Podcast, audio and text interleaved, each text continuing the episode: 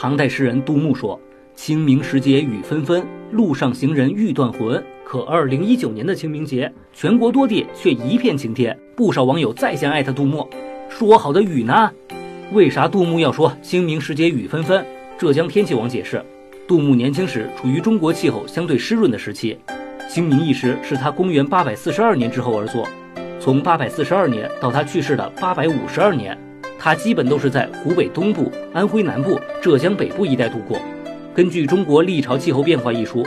隋唐时期的江南地区，在六百二十年到八百四十年，整体上处于湿润状态。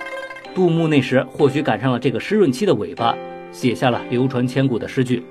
不光杜牧写诗这年清明节下雨了，从一九五一年到二零一八年期间，南方具有代表性的城市在清明节这天，降水概率都在百分之三十以上。那么清明下雨到底有没有科学依据呢？其实清明本身代表一个长达半个月的气候阶段。中国的气候一直受到西伯利亚寒流和太平洋暖湿气流的支配，在清明前后，江南一带就成了两股气流的主战场。太平洋的暖风中带来的水汽，受到冷风和高空低温的影响，不断液化，形成降雨。其次，春天低气压较多，加上清明前后大气里的水汽比较多，这种水汽一到晚上就容易凝结成毛毛雨。